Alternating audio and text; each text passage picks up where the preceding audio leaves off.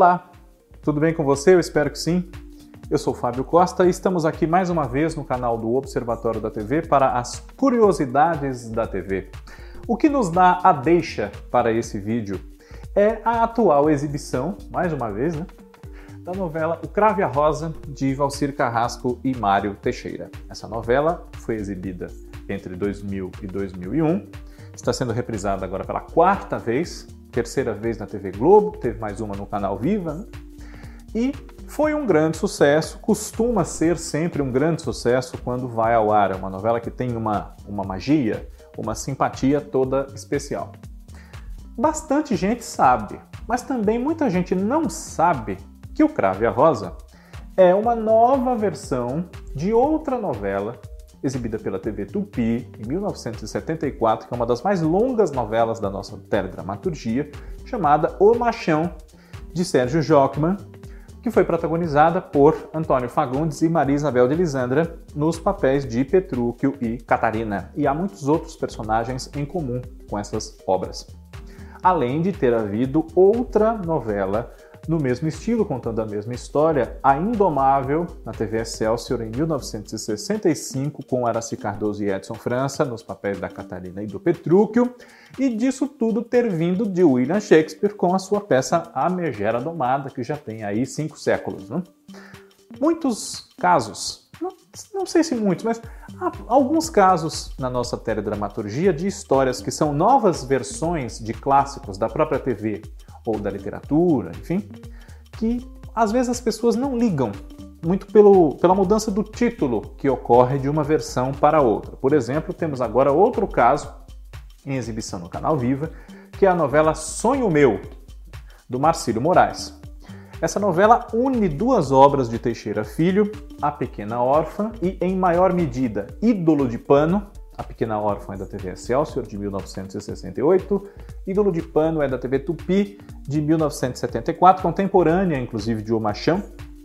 E apesar de novos elementos, enfim, da gente poder apostar numa história inédita, numa história nova, como explicou e definiu o Ismael Fernandes no seu livro Memória da Telenovela Brasileira, Sonho Meu tem muito, mas muito mesmo de ídolo de pano. E esse título dá uma abrandada. Às vezes as pessoas não ligam é, as duas obras, Sonho Meu e Ídolo de Pano, até pela presença da criança, da Maria Carolina Lalesca, que vem justamente de A Pequena Órfã. E tem mãe, né? Então ela não é exatamente órfã no Sonho Meu. É uma longa história. Falamos da novela aqui em outros vídeos. Veja se você não viu.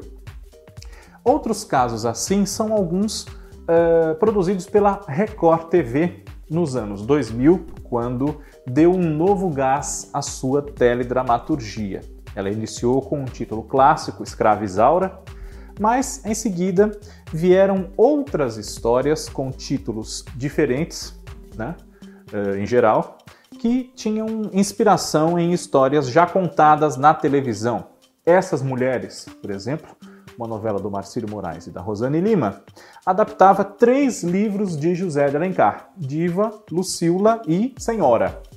Senhora já havia recebido algumas versões na televisão, uma com esse mesmo nome na TV Globo em 1975, outra na TV Tupi com o nome de O Preço de um Homem em 1972, além das versões é, pré-teledramaturgia diária, enfim, é um grande clássico da nossa literatura.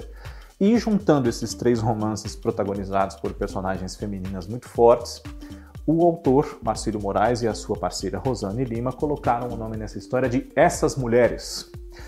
Em seguida veio uma novela com o mesmo nome do seu original da TV Globo dos anos 70, de 72, mais precisamente, Bicho do Mato, que muita gente não sabe que é um remake e teve, claro, vários elementos novos a partir da obra de Chico de Assis e Renato Correia de Castro, criados pelos novos autores, o Bosco Brasil e a Cristiane Friedman, com a supervisão do Tiago Santiago.